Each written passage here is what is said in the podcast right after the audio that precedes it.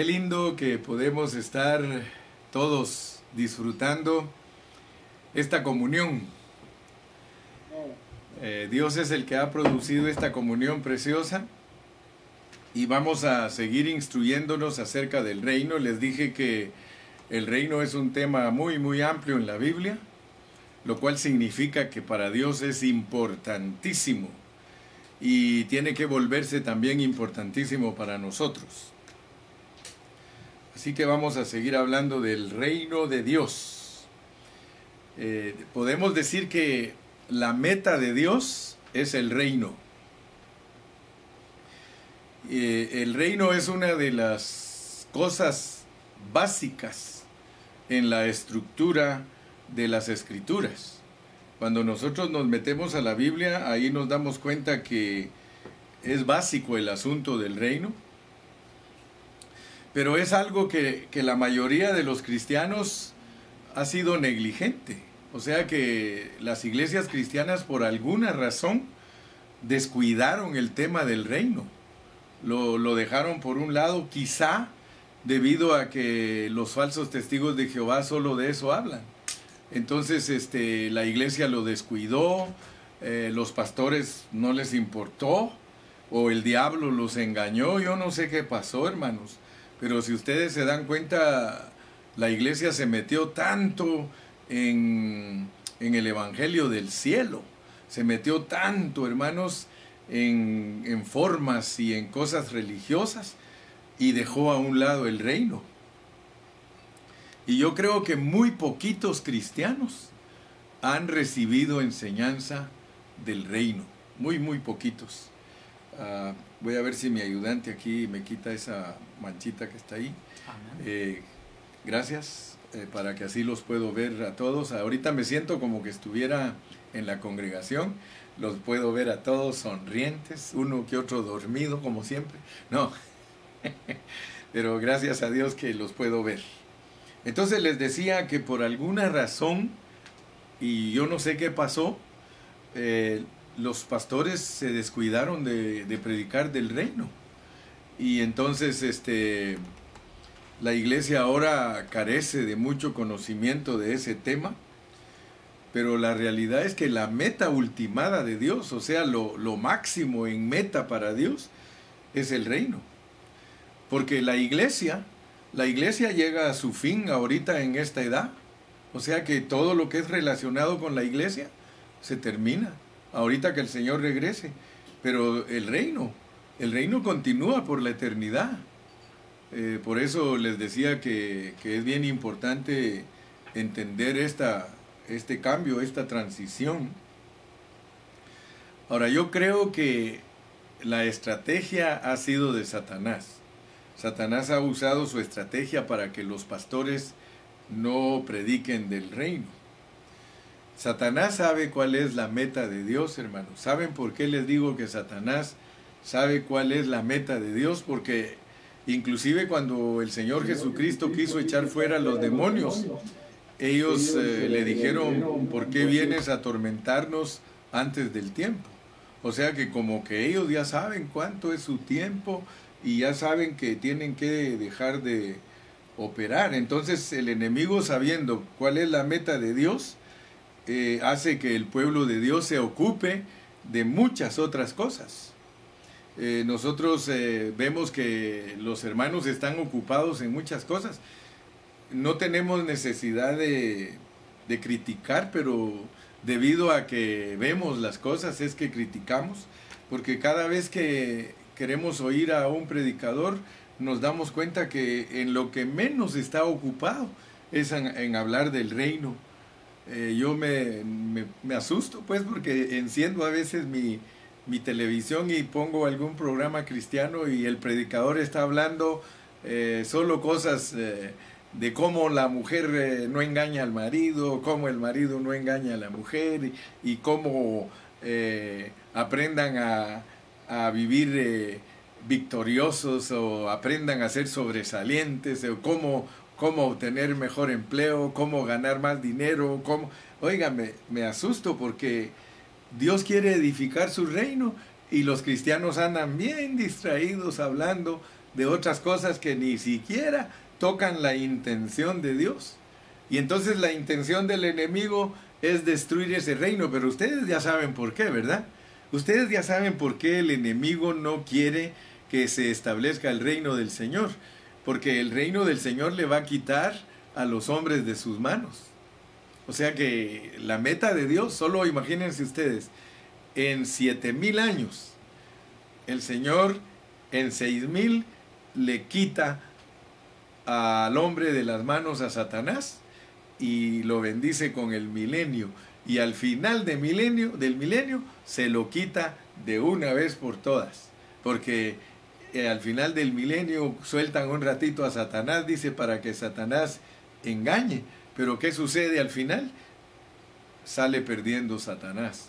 Le quita la creación de sus manos porque él la tomó por seis mil años y casi una parte del milenio porque seis mil años la ha tomado hasta ahorita la ha tomado y luego ahorita los vencedores empiezan a disfrutar el reino, pero dice la Biblia ahí en Isaías que a los 100 años otra vez entra el pecado a, la humanidad y a los 100 años empieza a morir la gente en el milenio porque es engañada por el enemigo.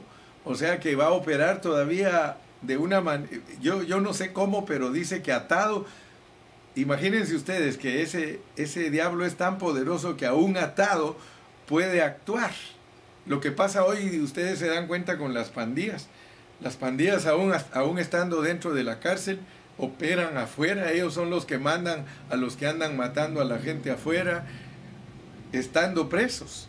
Así va a ser el diablo. El diablo va a operar en el milenio estando preso y todavía va a engañar a, a la gente, aun cuando el gobierno es un gobierno totalmente justo, porque los que vamos a mandar ahí somos nosotros, juntamente con Cristo. Y nosotros vamos a estar ya eh, elevados a la categoría de ángeles, eh, mandando en el milenio, pero aún así la maldad del enemigo, estando en la cárcel, desde ahí dirige y hace caer a muchas personas. Bueno, nosotros no entendemos cómo es posible eso, pero lo que sí sabemos es que está registrado en la Biblia, pero al final del milenio, cuando entremos a la nueva Jerusalén, entonces ya las cosas serán diferentes. Bendito sea el nombre del Señor. Así que estamos hablando de la estrategia de Satanás. El, el, diablo, con tal de alejarte de la revelación del reino, fíjate pues, el diablo tiene artimañas y el diablo sabe que si no hace pecar al, cristiano, entonces lo vuelve mundano. Fíjese cómo hace el diablo. Cuando ustedes estudian las iglesias que están en Apocalipsis, cuando el diablo vio que no podía con los cristianos de Esmirna, porque los cristianos de Esmirna fueron una reacción a los cristianos de Éfeso.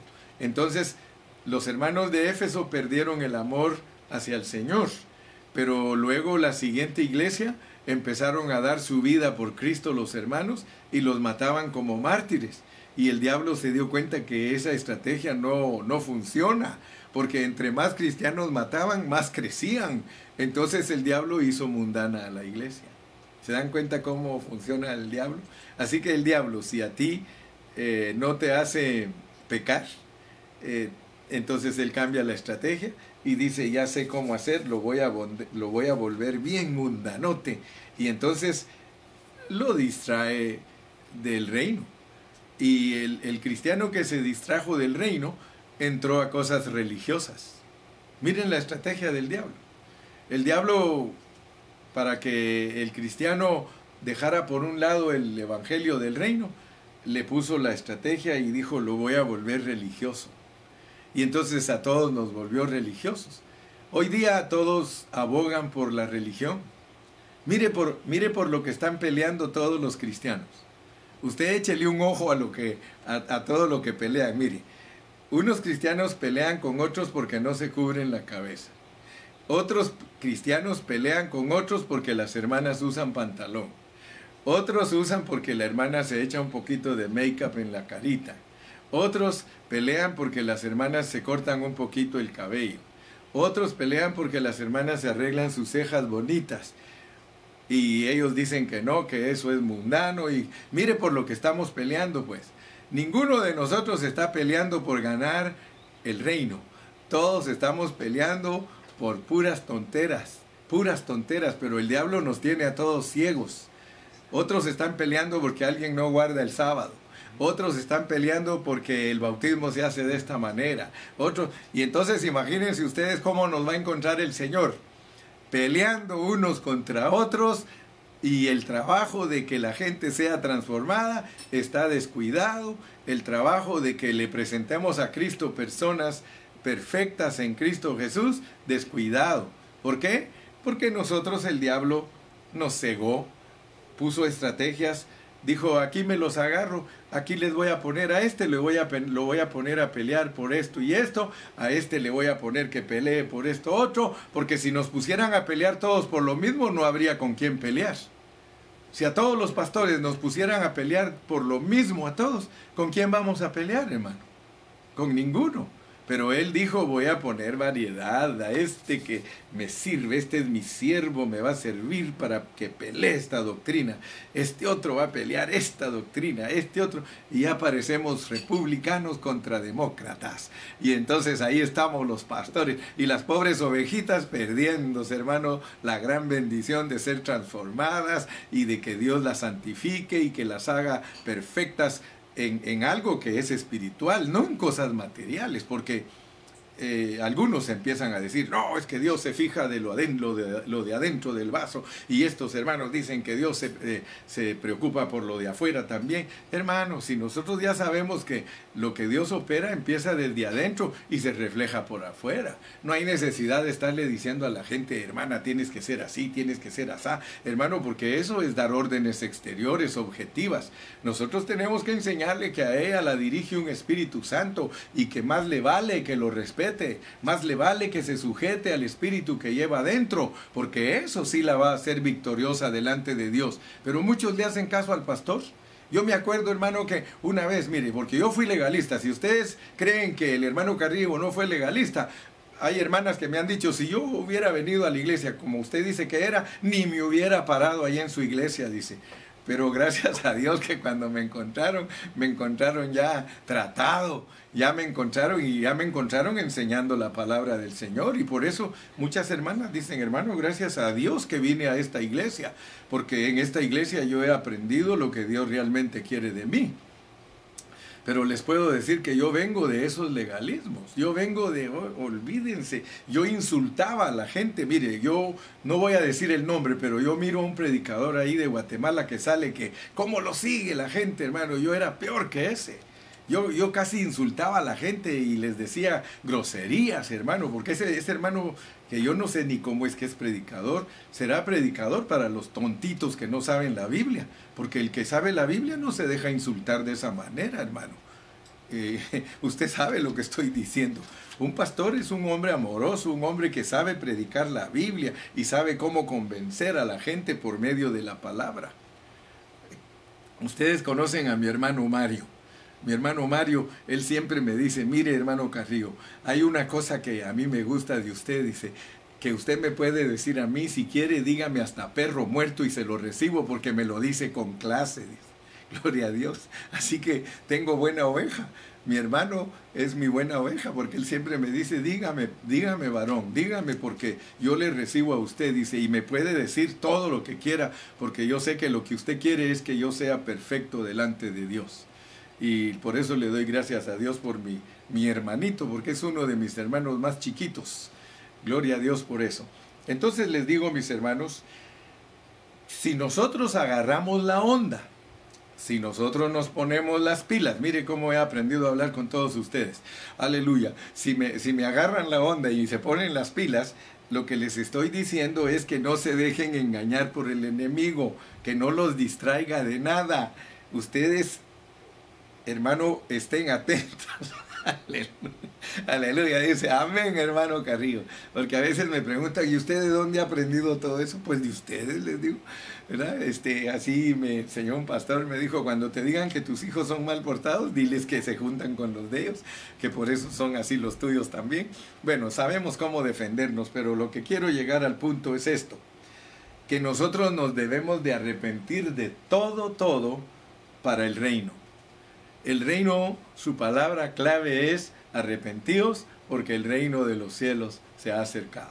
O sea que nadie de nosotros puede disfrutar del reino si no vive una vida arrepentida.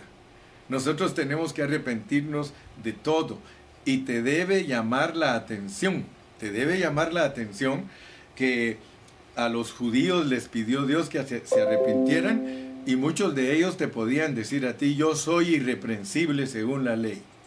Fíjate a quienes les estaba pidiendo que se arrepintieran, a los que eran irreprensibles de acuerdo a la ley. Ninguno de nosotros los gentiles es irreprensible ante la ley. Sin embargo, a las personas que el Señor Jesús les pidió que se arrepintieran, eran irreprensibles de acuerdo a la ley. Imagínense qué clase de vidas vivían. Eran morales, eran personas bien entregadas a la, a, la cultura, eran muy cultos, eran muy, muy morales, eran personas de reputación. Y sin embargo viene el Señor Jesucristo y les dice, arrepentidos porque el reino de los cielos se ha acercado, porque ustedes saben que se los dijo Juan el Bautista, se los dijo Jesús, se los dijeron los discípulos, se los dijeron los setenta, todos los que él mandó a predicar, les dijeron que se arrepintieran. Ahora, por favor, hermano, yo quiero decirte algo a ti. Dios quiere que tú te arrepientas, porque muchas personas son cristianas y no están arrepentidas. No están arrepentidas de su religión, porque esos, esas personas tenían una religión y quiero que sepas, era una buena religión la que ellos tenían, porque era una religión autorizada por el Dios del cielo. Sin embargo, viene ahora el Señor y le dice que se arrepienta. Imagínese usted que a nosotros los pastores nos digan que nos arrepintamos, hermano. Eh, muchos pastores, usted le dice, hermano pastor, arrepiéntase, y le va a decir a usted, el Señor reprenda al diablo. Pero la realidad es que nosotros tenemos que arrepentirnos, aún siendo pastores, tenemos que arrepentirnos de nuestra mala predicación, de nuestra, de nuestra predicación mezclada, de tantas cosas. Mire, hay tantos pastores que lo único que hacen es show. Yo no sé si uno que me felicitó ahí y por eso me dijo mi esposa, dile que te dé la, que te dé la nominación, porque alguien mientras estaba predicando, siempre hay quien quiere poner cosas en contra mía y puso, puso así, eh, dice, te mereces un Oscar por la, por la buena actuación que tienes. No sé, si no sé si me lo dijo con buena onda o con mala onda. La cosa es que me dice mi esposa, mándale un texto y dile que te que mande la nominación, quien quita y te lo den. Dice, que te den un Oscar.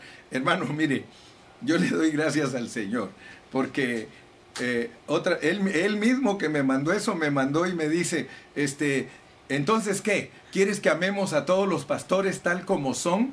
Así me puso porque yo les dije a ustedes, hermanos, tenemos que amar a los pastores aún como son y tenemos que pedirle a Dios que los ayude para que los que, se arrepientan, pues, que se arrepientan. Mire, ¿usted cree que Dios no perdona a un pastor si se arrepiente? Claro que lo perdona, pero tiene que arrepentirse. Yo le doy gracias a Dios porque ustedes vieron que Benny Hinn se arrepintió.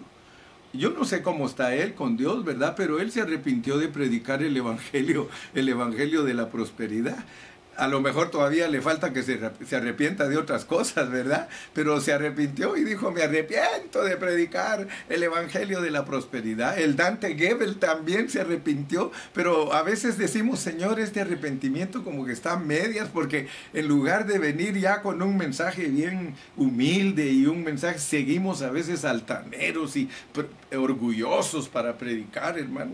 Por eso yo le digo, Señor, ayúdame a arrepentirme. Yo quiero ser un pastor arrepentido. Yo quiero ser un pastor que, que no me distraigo en nada. Yo quiero predicar tu evangelio con pureza. Y aquí en la Biblia dice arrepentidos porque el reino de los cielos se ha acercado. Si nosotros no nos arrepentimos, yo dudo que Dios nos permita heredar el reino. El mensaje de Juan el Bautista fue dirigido a personas que estaban tratando de adorar a Dios. Él no vino a, halagarlos. Hermano, el, Juan el Bautista no vino a halagarlos. ¿Usted cree que Jesús vino a halagar a los fariseos. Oh, señores fariseos, qué bueno que son los maestros de mi pueblo. Eh, me da gusto haber nacido aquí en Israel y, y, me da gusto verlos a ustedes porque ustedes se preocupan por enseñarnos bien la ley. Oh, no, hermano, él les faltó el respeto. Él les dijo, generación de víboras. Imagínense, hermano, que Dios nos diga así a los pastores, hermano.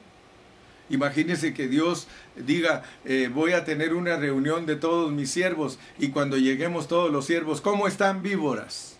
Imagínense cómo están mis queridas víboras. Eh, hermano, nosotros nos asustamos, pero así nos trataría el Señor. El Señor así nos trataría, nos diría, ¿cómo están mi generación de víboras? A ver, ¿tú qué eres? Cascabel. ¿Y tú qué eres? Aquella, ¿cómo se llama aquella otra que ahorca a la gente? Eh, pitón. ¿Eres pitón? ¿Eres eh, eh, víbor? ¿Eres la otra, cómo se llama? Aquella que es grandota, la egipcia, que eres... eres bueno, ustedes saben los nombres de las víboras. Hay tantos, tantos nombres de víboras y así nos saludaría el Señor. Y nos diría, ah, generación de víboras, arrepiéntanse porque el reino de los cielos se ha acercado. Esa palabra, hermano, nos traspasaría. Esa palabra nos haría pedazos. Pues quiero decirte que de parte de Dios sigue siendo la palabra para todos nosotros los pastores. Generación de víboras, arrepiéntanse. Hermano, yo he visto ahora que hay muchos pastores que están desesperados. Están desesperados porque solo imagínense aquí mismo en Rancho Cucamonga hay un pastor que salió y cuando lo entrevistaron dijo que el problema que él tenía era que acababan de haber prestado 5 millones de dólares para remodelar el templo y ahora no, tenía no, no tienen para pagar el préstamo. Mire hermano, en pan de vida quitamos el piso y todo y cuando me dijeron a mi hermano Carrillo, ¿qué hacemos? Espérense hasta que pase la pandemia. Cuando pase la pandemia, ahí miraremos cómo le ponemos piso, pero ahorita olvídense hermanos. Ahorita lo que tenemos que hacer es estar, estar tranquilos, buscando el reino de Dios y su justicia, y todo lo demás nos, va a venir por añadidura, hermano. Me dio pena ese pobre pastor, porque ahí en esa congregación se reúnen 26 mil personas. Imagínense cuánto dinero entra a esa iglesia, hermano. Y ahora con esta pandemia le arruinaron el negocio al pobre pastor. Entonces nosotros, hermanos, debemos como siervos de Dios arrepentirnos aún de todas las cosas que nos gustan, arrepentirnos de, todo lo que nos quitaron. Mire, a los pastores que, andaban con sus eh, bates de golf allá, gastando dineros y haciendo tantas cosas, Dios les dijo, no quiero más deportes, no quiero ninguna cosa, ninguna distracción, se me van a la cuarentena y ahí en la cuarentena quiero hablar con ustedes. El problema es que muchos, mire lo que están haciendo, en vez de oír la voz en la cuarentena, siguen con el mismo ardor de corazón de seguir en el viboritis. Ese viboritis, hermano, no nos deja tranquilitis. Ah, Nosotritis, tenimitis que cambietes, porque si no, frititis sin mantequitis. Ustedes hasta italiano hablan, ya saben, ya, yo sé que saben italiano y saben entender lo que estoy diciendo, ¿verdad? Pero quiero decirles pues que, ¿dónde está el reino de Dios? Preguntémosles a todos los siervos de Dios, hermano, ¿dónde está el reino de Dios? Si toda la tierra, hermano, está llena de demonios. Ahí sí le va bien a ese pastor en el negocio de echar fuera demonios, hermano. Pero muchos, muchos lo que están, están preocupados, hermano, porque el reino no está. Mire, este no es tiempo de andar echando fuera demonios y de andar sanando enfermos. Este es, este es tiempo de buscar el reino.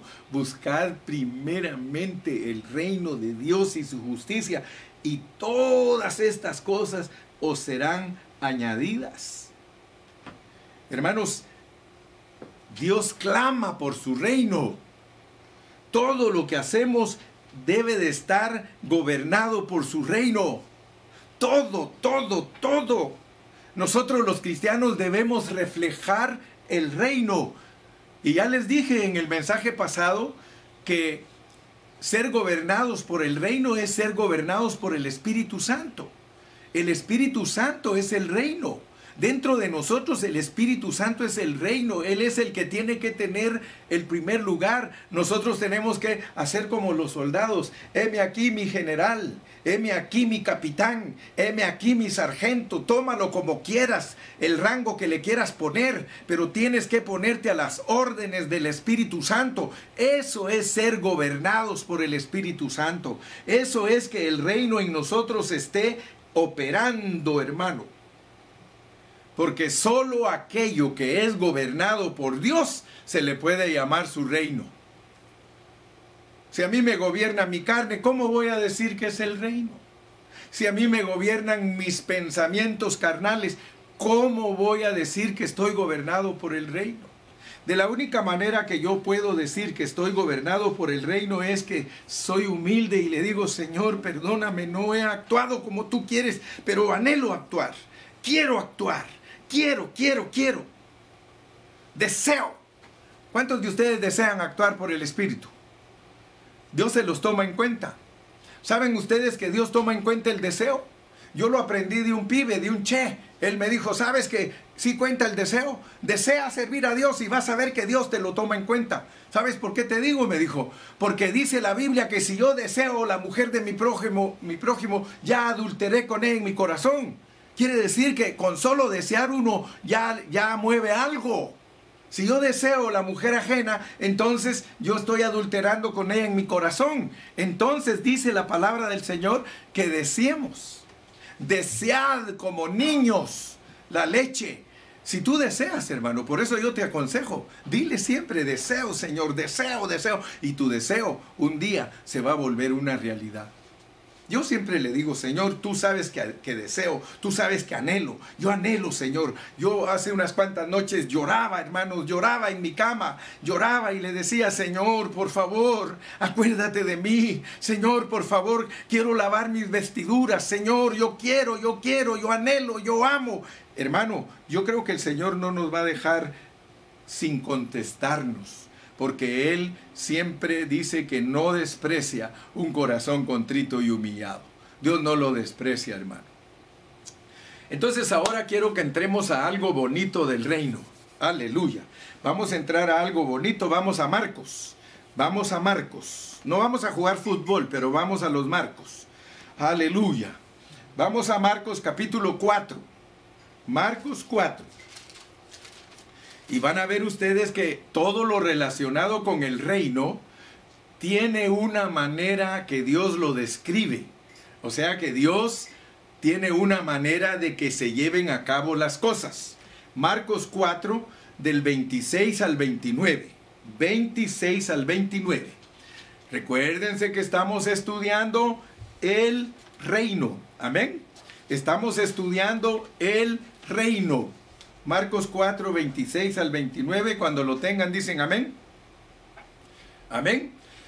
Gloria a Dios. Dice, decía además, decía además, así es el reino de Dios, como cuando un hombre echa semilla en la tierra y duerme y se levanta de noche y de día y la semilla brota y crece sin que él sepa cómo, porque de suyo lleva fruto la tierra, primero hierba, luego espiga, después grano lleno en la espiga, y cuando el fruto está maduro, enseguida se mete la hoz porque la ciega ha llegado. Fíjate pues, fíjate cómo es el reino. O sea que el reino tiene un proceso. El reino en ti tiene un proceso. No es que de la noche a la mañana el Señor te cambia. No es que de la noche a la mañana ya dejas de ser carnal. No es que de la noche a la mañana. Por eso te digo, no perdamos el tiempo. Porque Dios, para que tú produzcas fruto, toma su tiempo. Él sembró la semilla en ti. Ahora, si tú no has dejado que te rieguen, no has dejado que te poden, no has dejado que te abonen. Entonces por eso puede ser que el fruto en ti sea muy chiquito, sea muy pequeño. Porque de acuerdo a la pureza de la palabra de Dios, tú tienes que tener crecimiento. De acuerdo a la pureza de la palabra del Señor, el fruto que sembraron en ti tiene que tener crecimiento. Si el fruto que sembraron en ti, la buena semilla, que es el Señor Jesucristo, no está creciendo en ti, entonces tú o eres una mala tierra o eres una tierra que no se deja hacer el trabajo. Hay muchos pobres hombres que no creen en los pastores. No creen en que Dios usa a los pastores para ayudarnos a que la semilla que ha sido sembrada crezca. Pobrecitos, porque ellos dicen, no, dice, a nosotros no nos tiene que enseñar ningún hombre. A nosotros no nos tienen que estar diciendo lo que tenemos que hacer. Oiga, hermano, el que piensa de esa manera, entonces no necesita a Cristo porque Cristo es el pastor de los pastores. El que cree de esa manera, entonces no cree en los dones. Y dice la Biblia que Dios nos dio dones a los hombres rebeldes. Porque nosotros somos rebeldes, hermano. Cuando usted lee Ezequiel, a Ezequiel lo manda el Señor y le dice, dile a este pueblo, párate enfrente de ellos y profetízales, le dice a Ezequiel, y no les tengas miedo. Yo le doy gracias a Dios porque yo soy Ezequiel, hermano. Yo no le tengo miedo a ningún hermano, pero no le vayan a decir, ¿ok? No le, tengo miedo a ningún hermano, pero no le vayan a decir, este, porque Dios me ha mandado a profetizar y a decir su palabra. O sea que a mí Dios me ha mandado a que exhorte, a que aconseje, a que predique, a que diga. Y me dice de una vez ahí, y no les tengas miedo porque ellos no son de habla difícil. Yo no te he mandado ante gente de habla difícil. No, te he mandado ante gente que es dura de corazón. Y por eso algunas de mis ovejas a veces se ríen porque yo les digo, bienvenidos mis hermanos duros.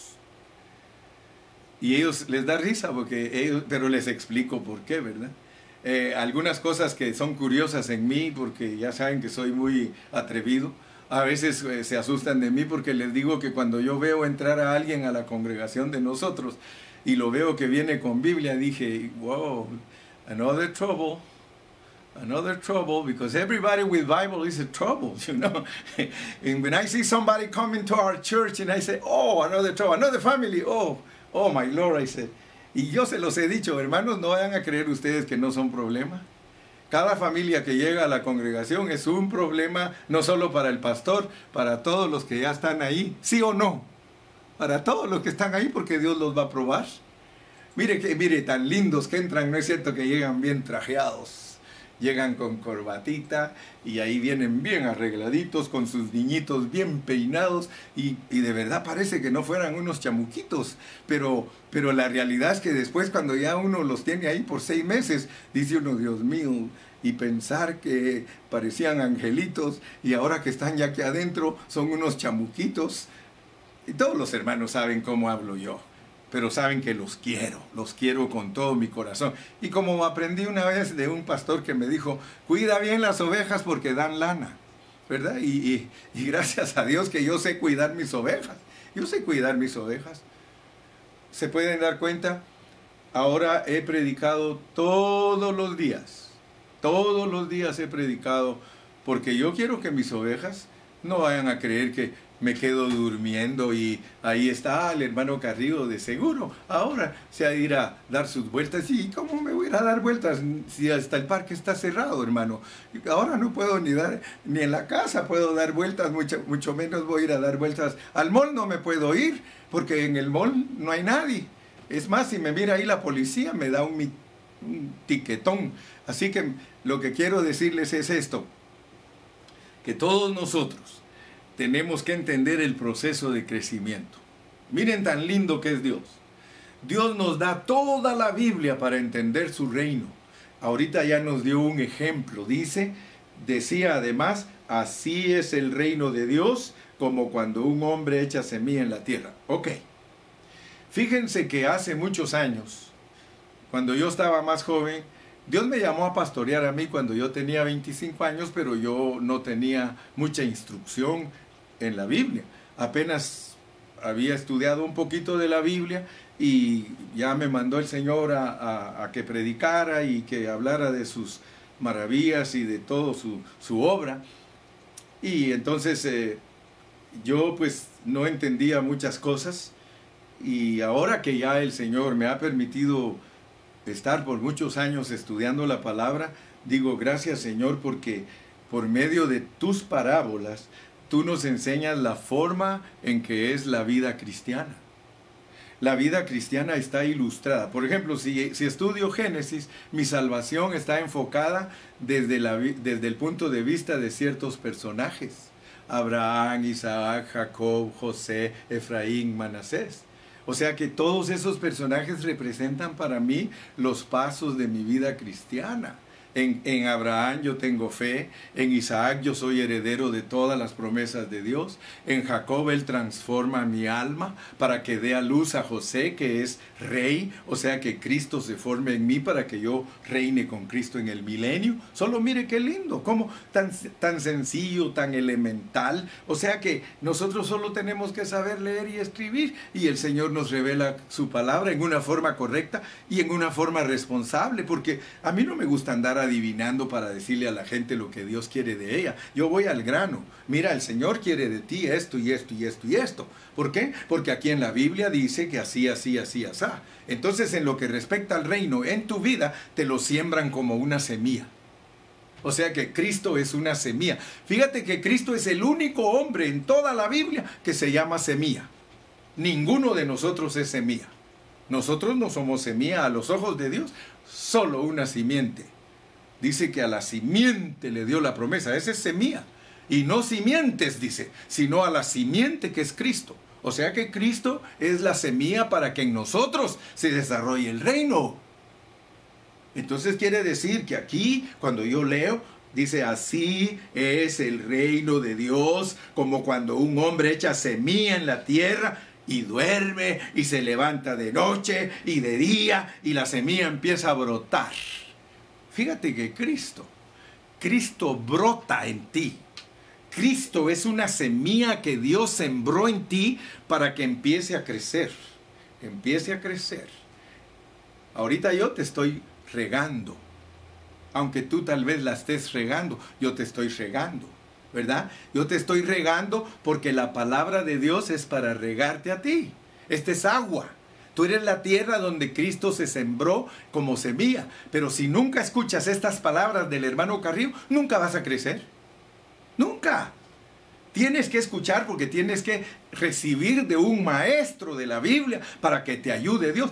Tristemente muchos tienen pastores que no son maestros que no son dedicados a la obra y enseñarle a los hermanos cómo crecer. Yo le doy gracias a Dios, porque yo tengo 40 años predicando y mucha gente me ha dicho, hermano Carrillo, desde que yo lo conozco a usted, Dios ha cambiado mi vida. Dios ha cambiado mi vida, hermano. Y eso, qué satisfacción para el pastor. Cuando un hermano me dice a mí, hermano, Dios ha cambiado mi vida, Dios me ha ayudado, hermano, ahora más que nunca Cristo está creciendo en mí. ¡Wow, hermano, eso a mí! Imagínese cómo me hace sentir. Y por eso les dije ayer que si yo no crezco, si Cristo no crece en el, en el hermano Carrillo, ¿cómo le voy a enseñar a usted que crezca? Y ese es el problema de muchos siervos de Dios, que en ellos no ha crecido Cristo. Y le hablan a la gente y le predican a la gente, pero ¿qué le pueden transmitir? Le van a transmitir un espíritu de no crecimiento. Pero si Cristo está creciendo en mí, hermano, mi hablar los va a hacer crecer a ustedes. Si Cristo verdaderamente es vivido por mí, Él va a vivir en ustedes. Porque la, tarea que Dios me ha dado a mí es que los presente a ustedes perfectos delante de Dios. Y si yo soy un pastor pobrecito en la palabra, pues ustedes van a ser pobrecitos. Pero si yo soy un pastor rico en la palabra, y no me importa que no sea rico en dinero, pero si soy rico en la palabra, a todos ustedes los voy a enriquecer y ustedes van a heredar cosas grandes, porque el pastor, el predicador, es como un papá espiritual que les da herencia a sus hijos, pero hay muchos pastores que a sus hijos los tienen en miseria y nunca les enseñan la palabra de verdad para que crezcan y que se desarrollen y que lleven fruto, hermano. Aleluya, aunque no me digan amén porque esos rótulos como que se cayeron debajo de la mesa. Ahí están, ahí están los rótulos. Aleluya, gloria a Dios, amén. Bendito sea el nombre de Jesús. El reino, el reino tiene un proceso. El reino tiene un proceso. Primero da hierba. Primero brota la hierba. Amén. Luego espiga. Y luego de espiga dice grano lleno en la espiga. Está hablando de trigo hablando de trigo. Aquí por lo menos nos puso un ejemplo de trigo. Aleluya.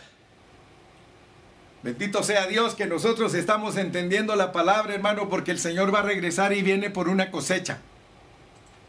Y eso no lo entienden muchos hermanos. Les dije en el mensaje anterior que muchos hermanos están bien confiadotes que Dios los va a levantar y el problema va a ser serio, hermano. El problema va a ser serio porque como tienen demasiado peso de pecado no se pueden elevar, hermano. Hebreos dice, Hebreos 11 dice en el principio del 12, despojémonos de todo peso de pecado, dice. Pero yo me temo que muchos cristianos cuando llegue el tiempo del arrebatamiento no van a poder ni siquiera levantarse dos pulgadas por el peso de pecado que andan cargando y por eso los tienen que meter a la gran tribulación para quitarles todo el peso para que estén livianitos, porque solo lo livianito se puede elevar, hermano. Y no te estoy hablando de tu gordura física, porque si de gordura física se tratara, yo estoy igual que tú. Nos cuesta, nos cuesta elevarnos, hermano. Pero yo quiero decirte que tú tienes que estar preparado espiritualmente, porque la cosecha viene la cosecha viene. Y, yo no te quiero asustar, pero cuando ya hablamos de Apocalipsis, ¿quieres que vayamos a Apocalipsis un ratito? ¿Quieres que vayamos? Vamos a Apocalipsis, pues. Vamos a ver qué pasa con los que, con los que no estén listos cuando el Señor ya quiera levantarlos. Vamos, pues. Vamos al capítulo 7. Capítulo 7 de Apocalipsis. Aquí en el capítulo 7 de Apocalipsis yo quiero que tú veas, Dios nos ha enseñado, Dios nos ha abierto el libro de Apocalipsis para que lo enseñemos en una forma sencilla. En la primera parte de Apocalipsis, tú te vas a dar cuenta que Dios manda a que sellen a, Israel, manda que lo sellen, pone 12 mil de cada tribu, 12 mil de cada tribu. Ahora, como nosotros ya hemos entendido que cuando Dios habla cosas de Israel, son una sombra para nosotros. Si Dios te habla cosas de Israel a ti, son una sombra para ti. Así de sencillo, no tienes que complicarte la vida, no tienes que ser teólogo ni erudito, solo lee la Biblia como está allí y con el entendimiento que tienes del plan divino, porque el plan divino es maravilloso. Por ejemplo, tú ya sabes que cuando Cristo regrese, todos los israelitas que estén vivos se van a convertir a Cristo, porque así está escrito, así dice Romanos capítulo 11. Romanos 11 dice que todos los israelitas que estén vivos, cuando Cristo regrese, se convierten a Él. Entonces, como los israelitas son una sombra para nosotros, 144 mil está hablando de las 12 tribus de Israel. Pero como ellos son una parábola para nosotros, en el capítulo 14 te repite los 144 mil.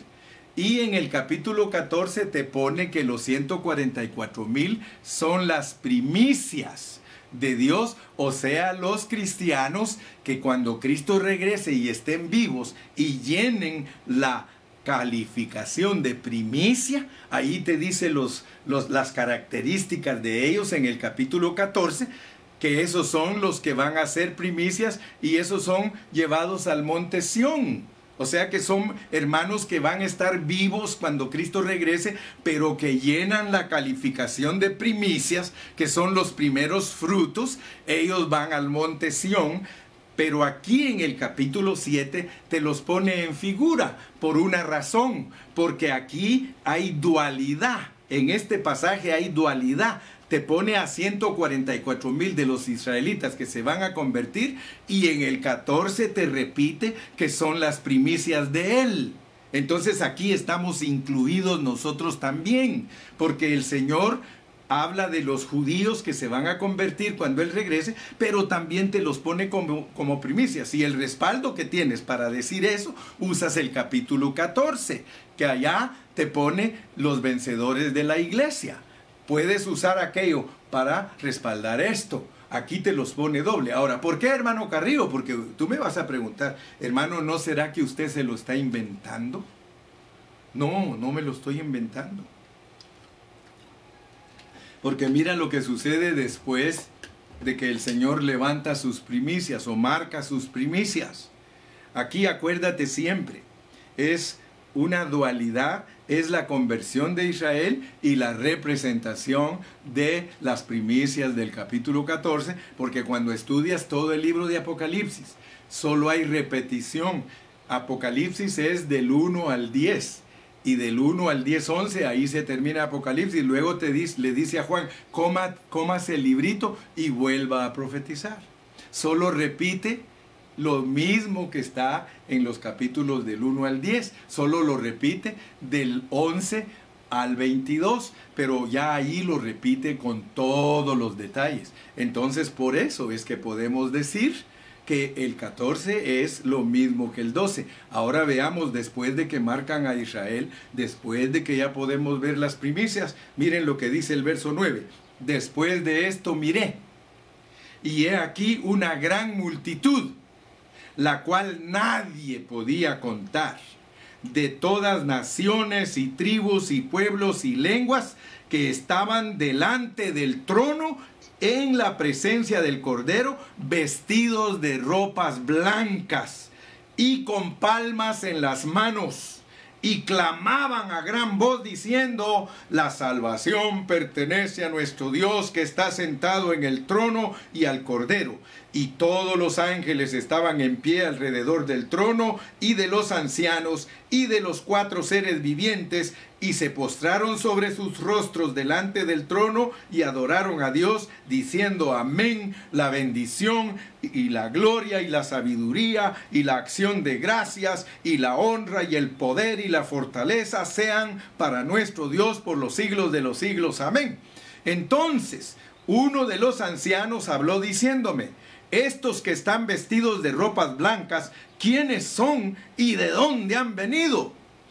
Yo le dije, Señor, tú lo sabes. Y él me dijo, estos son los que han salido de la gran tribulación y han lavado sus ropas y las han emblanquecido en la sangre del cordero. Por eso están delante del trono de Dios y le sirven día y noche en su templo, y el que está sentado sobre el trono extenderá su tabernáculo sobre ellos, ya no tendrán hambre ni sed, y el sol no caerá más sobre ellos, ni calor alguno, porque el cordero que está en medio del trono los pastoreará y los guiará a fuentes de aguas de vida, y Dios enjugará toda lágrima de los ojos de ellos. ¿Te das cuenta que es la iglesia que tuvo que ir a pasar la gran tribulación?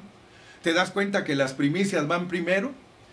Y en el capítulo 14 se repite esto mismo. En el capítulo 14 están las primicias y luego está la cosecha. Te estoy hablando de la cosecha porque Dios a nosotros nos revela su palabra como una cosecha.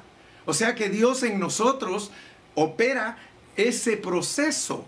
Nosotros vamos a ser cosechados por Dios. Ahora sí vamos al 14, pues, porque vas a entender que cuando la iglesia que no se preparó, la iglesia que no aprovechó el tiempo, porque en tiempo aceptable nos ha llamado Dios. Y es ahora cuando nosotros tenemos que lavar nuestra vestidura para no tenerla que ir a, lavar a, la, a lavarla a la gran tribulación. Ahora fíjate en el 14, la misma historia y como dijo aquel, la misma mona con diferente vestido. pero ahora lo vas a ver, pues. Ahora vamos al capítulo 14 de, de, Apocalipsis. Dice, después miré y he aquí el Cordero estaba en pie sobre el monte de Sión. Y con él 144 mil. Te dije que en el capítulo 7 están los 144 mil y que allá son una sombra porque allá hay dualidad, está para que se convierta Israel en la venida de Cristo y están las primicias. Pero ahora dice que aquí hay 144 mil que tienen el nombre de él y el de su padre escrito en la frente. Y oí una voz del cielo como estruendo de muchas aguas y como sonido de un gran trueno, y la voz que oí era como de arpistas que tocaban sus arpas y cantaban un cántico nuevo delante del trono y delante de los cuatro seres vivientes y de los ancianos, y nadie podía aprender el cántico. Ya sabes que eso significa que estas son experiencias personales, ninguno puede aprender eso más que al que se lo da Dios, sino aquellos 144 mil que fueron redimidos de entre los hombres de la tierra estos son los que no se contaminaron con mujeres, pues son vírgenes. Estos son los que siguen al Cordero por donde quiera que va. Estos fueron redimidos de entre los hombres como primicias para Dios y para el Cordero. En ellos no se halló mentira en sus bocas, pues son sin mancha delante de Dios, lavaron sus vestiduras y luego nos dice que ve volar otro ángel y, ahí ya nos mete el Evangelio eterno. Ya hemos estudiado todas estas partes. Sabemos que ahí empieza la gran tribulación. Después de que el Señor ya tiene sus primicias, empieza la gran tribulación. Y en la gran tribulación hay un ángel que, predica el Evangelio eterno. Ya no es el Evangelio de la gracia ya no es el Evangelio del reino, es el Evangelio eterno, se lo predica a los moradores de la tierra, a toda nación, tribu, lengua y pueblo. No es un mensaje como el de nosotros para salvación, porque este mensaje es para todos los mundanos de ese tiempo y dice, mire lo que les dice, temed a Dios y darle gloria. Si fuera el evangelio de nosotros, arrepentidos porque el reino de los cielos se ha acercado. Pero aquí es temed a Dios y darle gloria porque la hora de su juicio ha llegado y adorad a aquel que hizo el cielo y la tierra, el mar y las fuentes de las aguas. Aquí les están predicando a los mundanos que van a estar aquí en la tierra. Después de que el Señor ya seleccionó sus primicias, ya seleccionó a los vencedores que tienen derecho para ser arrebatados, ahora les habla a los mundanos y a los mundanos, mire, les dice, otro ángel les siguió diciendo, ha caído, ha caído Babilonia, la gran ciudad, porque ha hecho beber a todos de su de, a todas las naciones del vino del furor. Ahí es la caída de la iglesia católica. Y el tercer ángel los siguió diciendo a gran voz si alguno adora a la bestia se da cuenta porque ahí empieza la gran tribulación. Si alguno adora a la bestia y a su imagen y recibe la marca en su frente o en su mano, él también beberá del vino de la ira de Dios que ha sido vaciado puro en el cáliz de su ira y será atormentado con fuego y azufre delante de los santos ángeles y del Cordero. Y el humo de su tormento sube, sube por los siglos de los siglos y no tienen reposo de día ni de noche los que adoran a la bestia y a su imagen, ni nadie que reciba la marca de su nombre. Aquí está la paciencia de los santos los que guardan los mandamientos de Dios, la iglesia que se quedó para la gran tribulación, y los, perdón, los que guardan los mandamientos de Dios, Israel, y los que son de la fe de Jesús, la iglesia, que se quedaron para la gran tribulación, oí una voz que desde el cielo decía, escribe, bienaventurados de aquí en adelante los muertos que mueren en el Señor. Fíjese, hermano, todos los que se quedan a la gran tribulación son bienaventurados porque van a morir en el nombre del Señor. Y dice, sí, dice el Espíritu, descansarán de sus trabajos porque sus obras con ellos siguen. Dígame si no son los mismos de, de Apocalipsis 7 que van a lavar su vestidura en la gran tribulación. Miré y he aquí una nube blanca el, Señor viniendo, una nube blanca y sobre la nube uno sentado semejante al Hijo del Hombre, que tenía en la cabeza una corona de oro y en la mano una hoz aguda. ¿Se da cuenta que es la gran tribulación? Lo mismo del capítulo 7. En el capítulo 7 marcaron a los 144 mil, tipifican a los israelitas que se van a convertir, tipifican a los cristianos que son primicias. Capítulo 14, lo mismo, primicias primero, después que las primicias son selectas, el mundo recibirá un mensaje porque la iglesia y los judíos van a necesitar ayuda y Dios va a levantar gente que ayude a la iglesia y que ayude a los judíos cuando vayan a pasar la gran tribulación. Eso lo corrobora el capítulo 12. Dice que cuando la mujer dé a luz al hijo varón, el resto de la iglesia se va al desierto en las alas de águila, donde Dios le tiene lugar preparado para sustentarla por tres años y medio. Pero hermano, note, note por favor, porque esto no lo saben los cristianos. Esto no lo sabe cualquier cristiano y por eso no sabe ni entiende los tratos de Dios que vienen para esta tierra. Hermano, aquí dice, mire, cuando ya viene con una hoz aguda, Cristo viene con una hoz aguda. Y mire lo que dice el verso 15. Y, y del templo salió otro ángel clamando a gran voz al que estaba sentado sobre la nube y le dijo, mete tu hoz y ciega, porque la hora de cegar ha llegado, la mies en la tierra está madura. Todos los hermanos que entraron a la gran tribulación ya están maduritos. Dios tuvo que apretarlos, tuvo que hacerlos sufrir, tuvo que afligirlos y ahora están frente a la bestia y la bestia les dice, ¿vas a firmar el formulario para que te deje libre o no lo vas a firmar? Porque si lo firmas ahorita mismo te rescato de esto, me llevo a tus hijos, hay comida para ellos, hay casa para ellos, hay todo firma aquí y yo te rescato, o de una vez aquí te mueres. Aquí escoges y ya te vas a Jeremías y en Jeremías dice las cuatro clases de castigo que hay para la iglesia que se queda a la gran tribulación. Hay muerte, esa es la más fácil porque si te meten un balazo, te moriste y ya estuvo. Pero hay otra que dice que es eh, espada. Te van a herir y vas a andar herido y no te tratan en ningún hospital porque no, tiene, no estás en el sistema. Esa es la, la segunda. La tercera dice, quieres cautiverio, quieres irme a servir a los campos para producir, pero eres un cautivo, eres un esclavo del sistema o quieres morirte de hambre. ¿Qué quieres de las cuatro? Eso es lo que dice Jeremías 15, que Dios ha decidido para todos los cristianos que no pusieron atención y que no quisieron lavar sus ropas antes de la gran tribulación. Aquí, aquí te dice, mete la voz. Todos los cristianos que estén vivos cuando empiece la gran tribulación y no se dejan marcar porque saben que si se dejan marcar se perdieron y nunca fueron cristianos, ellos dan su vida y ahí en la gran tribulación se mueren, es el Señor Jesucristo metiendo la hoz porque su, su cosecha está madura, su cosecha está madura. ¿Te das cuenta cómo es la cosecha? Ahora entiendes cómo es el reino. El reino es siembra de una semilla para que dé fruto. No dio fruto, cortado y echado al fuego. Regreso en 30 minutos. Si te gustó el mensaje y quieres más, regreso en 30 minutos para concluir el día. Hasta pronto.